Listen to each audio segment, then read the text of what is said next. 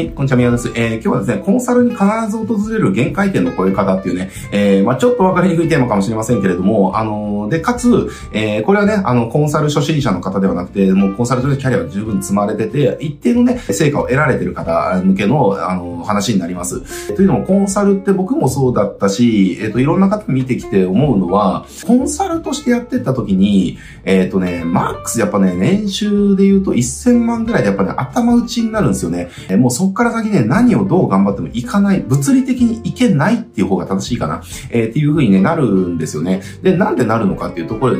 単純に、えー、もう時間の問題です。時間が足りないんですよ。時間が足りなくて、それ以上やれないんですよね。で、なぜならコンサルって、結局労働仕事じゃないですか。自分の時間使ってお客さんにアドバイスして、で、それに対しての対価をもらう。これ、その、労働の仕事なんですよね、コンサルって実は。なんか、コンサルって知識ビ、そう、なんか、知識ビジネスみたいな感じに言われてるけど、でもそうじゃなくて、全然労働仕事なんですよ。労働仕事。えー、だから、結局じゃあコンサルって、ね、じゃあ1時間話して、じゃあ何万円とか、1時間話して、じゃあ、ね、何十万円とかっていう感じで、自分の時間に対しての単価じゃないですかっていう。だから、例えば治療院の先生とかと一緒ですよね。えー、1時間施術して、じゃあ3000円です、5000円です、1万円です、みたいな感じと一緒なわけですよね。えー、コンサルも。だから、あの、結局自分の時間を切り売りする仕事なので、コンサルって結局、あの、1000万ぐらい、マックス1000万ぐらいですかね。あの、早い人はもっとあの、早く行きます。だから単価が低いコンサルってっていうのはもっと早く限界行きます。だ年収で言うと500万とか、えー、600万ぐらいで、そうもう物理的な時間がもうちょっとこれ以上は無理だからどうしようっていうところが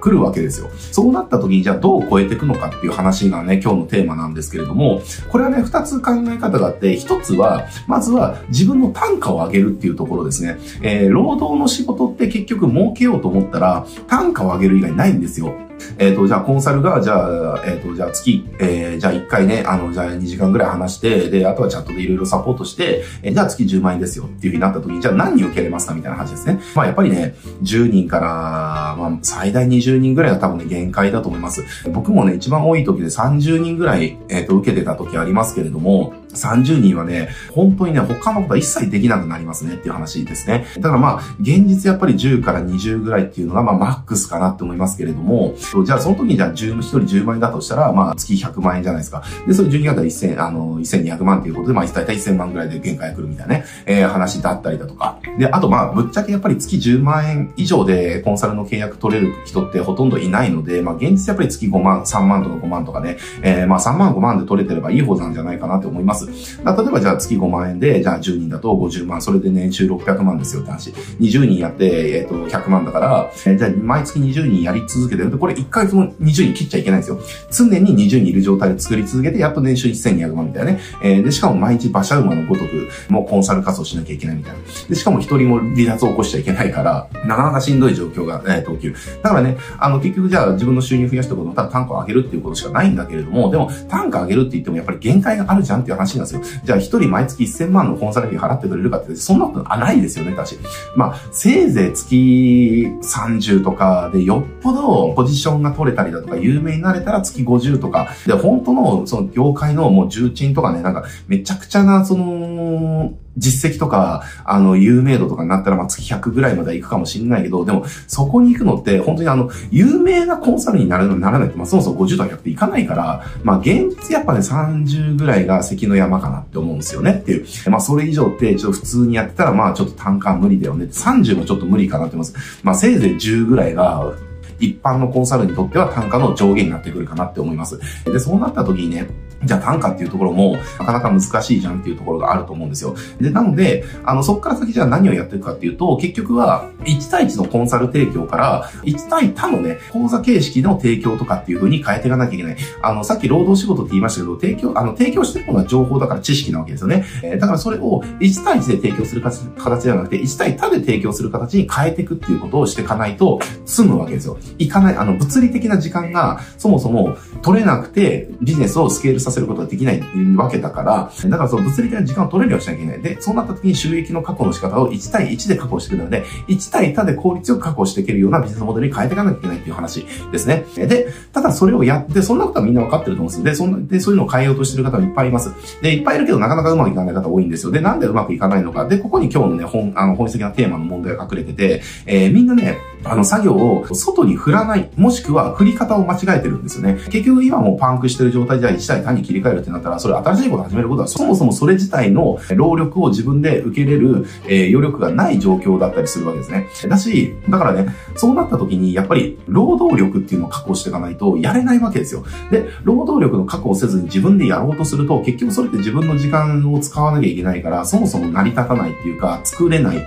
みたいなね、ことが起きるわけですね。だから、あの、一定のとこまで行って自分の労力っていうのがある程度もうパンパンになってきたら、自分がやらなくてもいい仕事を誰かに任せるっていうことを選択していかなきゃいけないわけですね。えもちろんこの時は誰かに任せるわけだから、お金を払わなきゃいけないんですよ。だから払わなきゃいけないから自分の取り分とか利益とかってもちろん減る。もちろん減るけれども、でもビジネスって絶対に成長しようと思ったら一回ね、売り上げを下げる、利益を下げる時って絶対必要なんですよね。絶対出てくるんです。その下げるっていうことを行為を受け入れないと上がらないんですよ。みたいな話があって、まあそんな感じで、まあそもそも外に振りましょうっていうところ。そう振らない人は振りましょうっていうとこですね。振らなければ先がないよっていう、今のままが続くよっていう話。で、ただここでさらに問題が、振り方を間違えると何も変わらないっていうことが起きるんですね。で、振り方の問題って何かっていうと、えー、これアウトソーシングとアウトタスキングみたいな話があって、あの、アウトソーシングっていうのは、いわゆる外注図ですね。作業を外注する。これはもう一般的にみんな分かってると思います。あの、アウトソーシングしようみたいなね。じゃあ、例えば、あの、じゃあ動画作るから、じゃあ動画の編集をアウトソーシングしよう。外注しようみたいな感じ。で、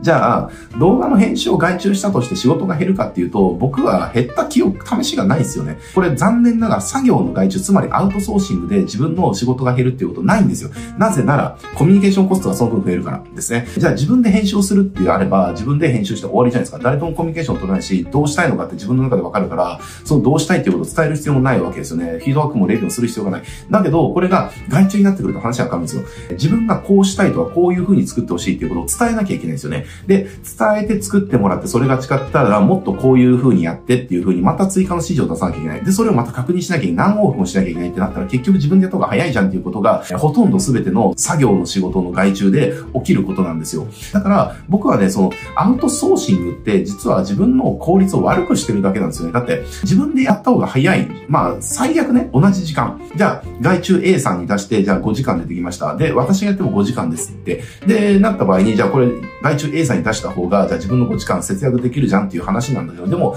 5時間分のコミュニケーションコストとか、確認コストとか、指示コストだとか、そういったものがかかるから、結局操作されて自分でやった方が早いじゃんっていうふうに、まあなるわけじゃないですかっていう話。で、そうなっちゃうとまあ意味がないよねっていうことになるわけですね。えー、なので、えー、外に振るときに何を、何をやんなきゃいけないかっていうと、アウトタスキングしなきゃいけないんですよ。タスクごとを自分から完全分離させるっていう、えー、仕事の外の出し方をしなきゃいけないんですね。だから動画をさっき作るとかってなったときに、え、編集の作業をやってもらううではなくて、もう、じ、例えば自分は場所に行って喋るだけで OK みたいな。他、だからその、じゃあ動画のキャンペーンを作ろうってなったときに、じゃあその、僕、私は喋るだけ。他のことは全部、あなたが全部そのタスクを巻き取って全部やってください。全部お膳立てしてくださいっていうね。っていうようなアウトタスタスキングができないと自分の時間って減らないですよねっていう。で、そうなってきたら自分が喋るだけだから、他のことの時間って全部、要は、使わなくていいじゃないですか。だってタスクごと渡せるってことは考えなくていいんですよ。指示しなくてもいいんですよっていう。っていう感じで、あの、そういった外注ができる人とかパートナーっていうのを見つけて、仕事を自分がやらなくてもいい仕事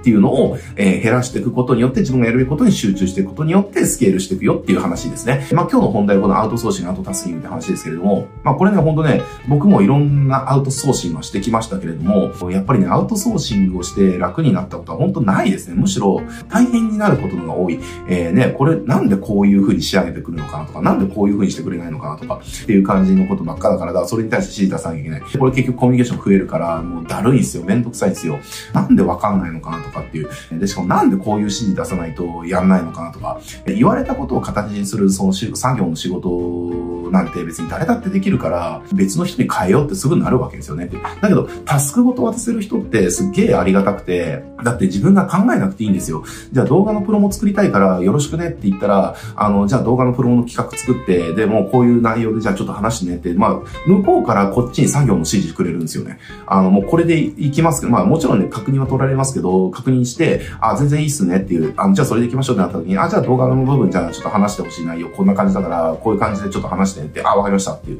だから、なんか、こっちは仕事依頼してるんだけど、こっちが作業の指示を受けるみたいな。これって最高なんですよね。だって、あの、自分で考えな、考える仕事とか指示出す仕事って一切なくなるから、めちゃくちゃ生産性上げられるんですよ。えー、だからね、これ、逆を言うと、フリーランスでやってる方とかっていうのは、あのーこのコンサルもそうなんだけれども、タスクを巻き取る、タスクごとアウトソース、アウトタスキングされる存在になっていかないと、全然重宝されないんですよね。あの、もう吐いて捨てるほどいる作業しかできない、指示されたことしかできないフリーランスになっちゃうから、そうすると全くね、その市場価値がないですよね。商品価値がほとんどないと僕は思ってます。なぜなら、作業しかできない人っていうのは、相手の仕事を実は増やしてるからっていうね、っていうことなんですよ。でも、相手ってその仕事が自分でできないとやってもらわざるを得ないから、だから我慢してやってもらってるんだけれども、でも正正直内心何を思ってるかっていうと、なんでこんなやりとり多いのかなってすっげえ時間使うんだけど、みたいなふうには思ってるっていう感じですね。だからそれが、全然そういう、それ全部巻き取りますよ、私巻き取りますよっていう人が現れたら、あ、取って代わられちゃいますよね、みたいな話ですね。まあちょっといろんな話ちょっと逸れちゃったんであれですけれども、ね、コンサルやっぱりこの年収1000万ぐらいでやっぱり限界を訪れるので、まあその時ね、えー、絶対ポイントとしては、1対他の形式に変えていく。で、1対他の形式に変えていくときに、絶対自分だけだとできない仕事とか、自分がやる、一人じゃ